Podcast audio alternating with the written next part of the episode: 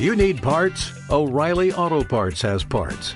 Need them fast? We've got fast. No matter what you need, we have thousands of professional parts people doing their part to make sure you have it.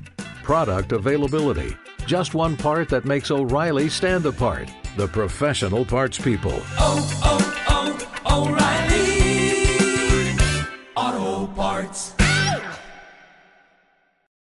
Benvinguts a la qüestió. Avui tocarem un d'aquells temes que eh, se n'ha parlat, bueno, se n'està parlant des de fa molts i molts anys i que eh, els esdeveniments que han passat a diferents jocs últimament doncs, eh, ha fet que ho posem sobre la taula de veure si el que hem fet era correcte, si realment el que eh, les conseqüències del que es va fer doncs, eh, i un cop establia la crisi era aquí ha portat o ha, o ha provocat els problemes que esperàvem, més o menys, i sobretot de cara a un futur, eh, bueno, un futur encara amb crisi, però parlant sobretot també d'un futur, un hipotètic futur on la crisi doncs, es superi, si s'hauria de tornar a fer el mateix o com s'hauria de plantejar. Estem parlant de la migració, estem parlant de eh, la immigració, bàsicament, eh, cap a és igual, us diguem cap a Espanya, cap a Catalunya, és igual, fet de gent doncs, de, de fora de les fronteres de l'estat espanyol, això sí, cap a eh, l'estat espanyol. Què direm de la pesca? Ves a Namíbia, ves al golf del Guinea, ves, ves a Guinea Equatorial, amb el petroli, amb el nostre amic Obiang, i només acaba una cosa. Per la frontera de Ceuta i Melilla entren moros, per l'aeroport de Marbella entren jeques, que són molt benvinguts. Per Ciutadans, en Matías Alonso és diputat del partit del Parlament de Catalunya. Eh, han sortit temes, com pots veure, més regulació, més control, eh, barreja tot, més col·laboració i, per tant, que no tinguin la necessitat eh, de venir cap aquí, pel que també ens deia el Salvador, eh, esclar, molts d'això és conseqüència de conflictes dintre d'alguns països que la gent fuig, lògicament, davant d'un conflicte i sobretot ja quan arriba al, al nivell de conflicte bèl·lic doncs, que moren eh, desenes de persones en un dia, com va passar doncs, eh, fa, fa dos dies inclús, bueno, és que m'estranya que no hagin començat a venir d'Ucraïna, no? Vull dir, bueno, de Síria ja és, de Síria ja és. Ciutadans, com ho veieu? Vull dir, hem d'entrar i realment serviria d'algú que la Unió Europea si s'hi fiqués més en sèrio?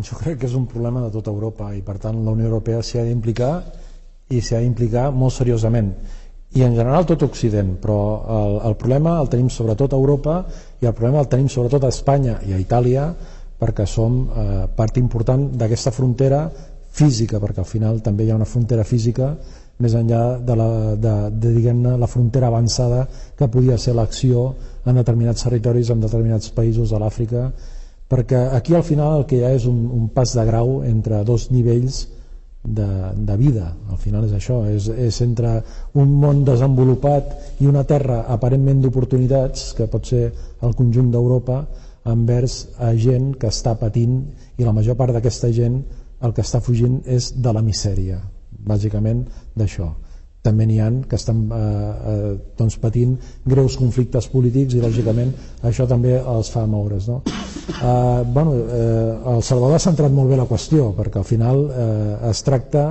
de quins, eh, quines mesures hauríem de prendre per evitar aquesta situació actual d'aquests aquests corrents migratoris que tenen una, un impuls molt gran precisament perquè han de fugir doncs, aquestes situacions que, que al final no els permeten desenvolupar-se i no els permeten viure amb un mínim fins i tot de dignitat eh, des, de la, des de la nostra visió eh? no, de, el que nosaltres entenem per una vida digna eh, en els seus països d'origen no?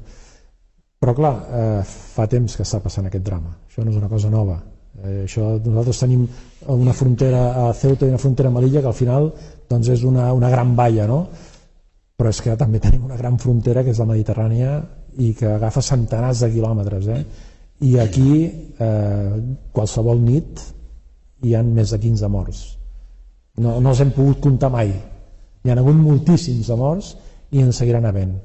I tot això tenint en compte que en el conjunt de la immigració fins i tot de la immigració irregular doncs no és la, el, el trànsit més gran en quant a volum de persones Sempre s'ha dit que la major part dels immigrants irregulars que arriben a Espanya estan entrant per Barajas. Uh -huh. Potser no per Màlaga perquè venen els jeques, però, però per Barajas...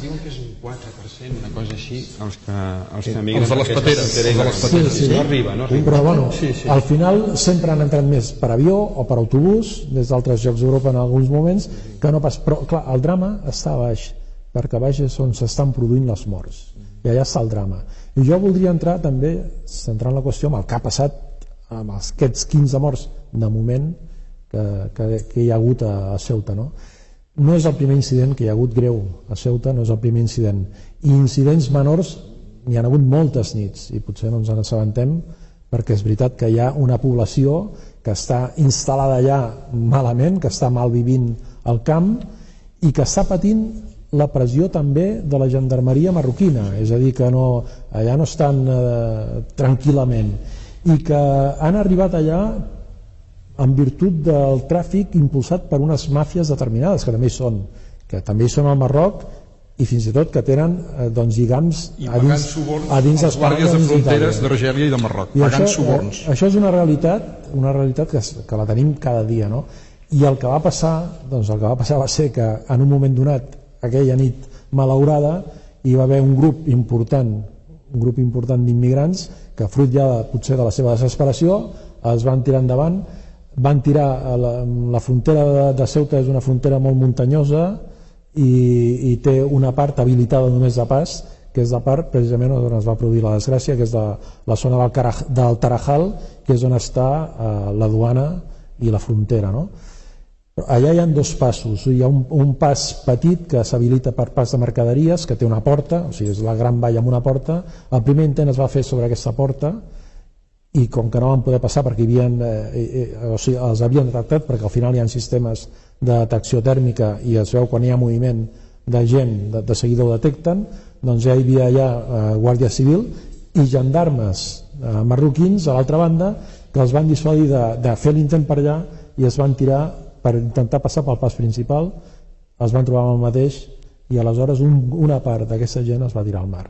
Pel mig hi van haver eh, eh, pots de fum segur abans d'arribar al mar pilotes de goma segur el que passa que les pilotes de goma pel mig de la barrera són impossibles eh, seria tirar per sobre però el fum segur no sé quina actuació no sabem quina actuació va tenir la gendarmeria marroquina però de ben segur que no els van tractar gaire bé perquè eh, jo que he passat per aquella frontera més d'una vegada he vist com tracten els seus nacionals.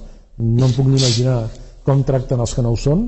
Per tant de ben segur que aquesta gent va arribar amb una situació desesperada i amb una situació també d'un altíssim estrès i alguns van decidir tirar-se al mar.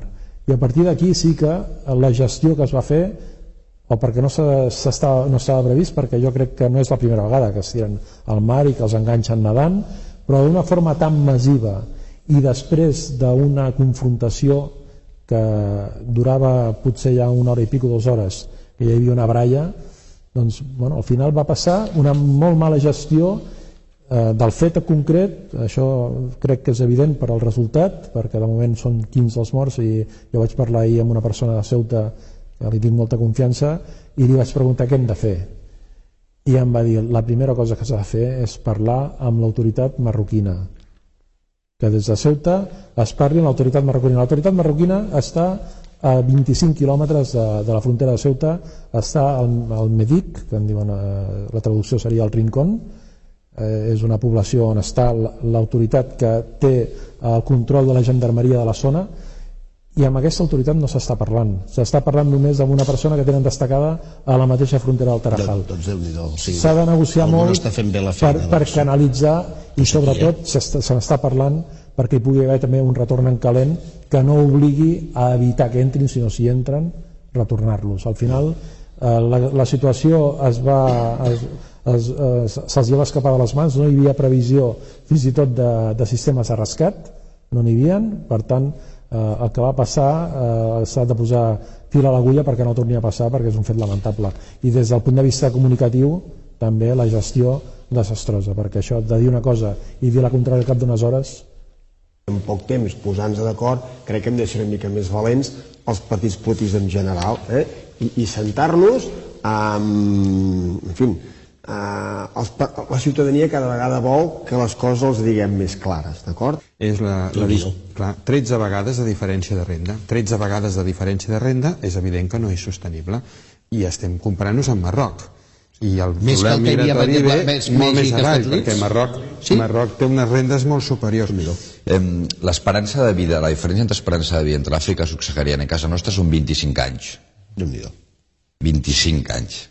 Clar, Això és el que estem parlant, no només d'una qüestió de renta, òbviament, i de les desigualtats, sinó de que tenim mm, un terç de vida més per davant.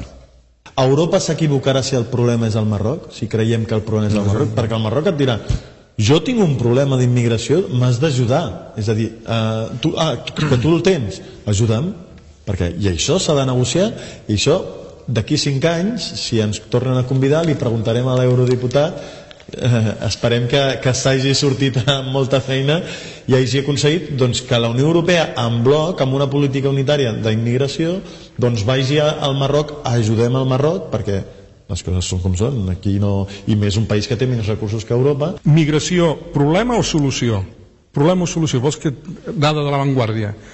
A l'any 55, d'aquí 30, 35 anys, a Europa 75 de cada 100 persones o tindran més de 65 anys o seran menors d'edat. És a dir, població activa nostra, 25%. Qui ens pagarà les pensions? O qui els hi pagarà, els que encara visquin llavors?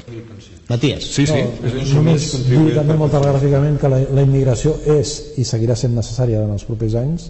El que ha d'estar és ben regulada, ben reglada. El que ha d'estar és fins i tot canalitzada en origen i respecte a les desigualtats que hi són, el que hem de buscar és que hi hagin més països emergents en lloc de tants països desenvolu sense desenvolupar. Per tant, és això. S'ha de començar a treballar sobre el terreny per fer que aquests països comencin a tenir estructures veritablement democràtiques i que es puguin equiparar a poc a poc a lo que és el primer món per ells. No? I no els hi traiem les riqueses que són seves. Només això. Doncs molt bé, doncs hem arribat al final del programa perquè no ens queda temps i sens dubte eh, ha sigut d'aquells programes sorprenents perquè no hi ha hagut cap discussió